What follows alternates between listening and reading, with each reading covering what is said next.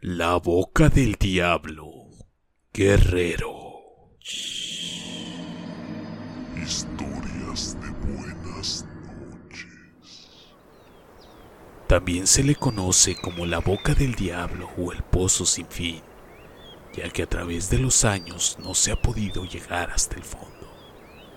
La grieta se pierde en las entrañas de la tierra. Han fracasado todo tipo de esfuerzos para medir la profundidad de este terrible agujero que se localiza en la vera de la carretera Texcoco-Iguala Guerrero. Se asegura es la tumba de decenas de guerrilleros y simpatizantes de los movimientos rebeldes de los años 60 y víctimas de la guerra sucia en Guerrero de aquella época. En cierta ocasión los bomberos de la Ciudad de México acudieron en auxilio de las autoridades locales de Tlaxco para rescatar el cuerpo de un individuo asesinado y arrojado a la profundidad de este fatídico pozo. Escaleras y cuerdas que medían centenares de metros fueron lanzadas sin tocar fondo.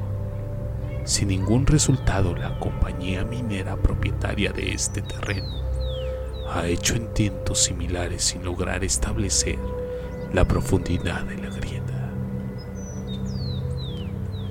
Algunos creen que hay un río subterráneo en el fondo y se cuenta que durante la revolución fue arrojada a la grieta una caballería con todo y jinetes, asegurando los lugareños que después de esto jamás notaron los malos olores que despidieron los cadáveres en descomposición.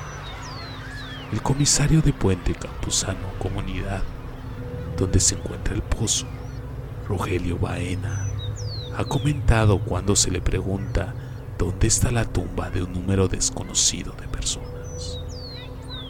El pozo está al lado de la carretera que conecta Tlaxco con Iguala, en la base de la colina donde se erige la Universidad Politécnica del Estado de Guerrero.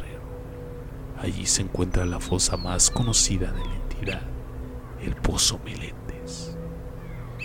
Meléndez era el apellido del jefe revolucionario que descubrió el pozo y que ahí arrojaba vivos a sus enemigos porque se creía que no tenía fondo.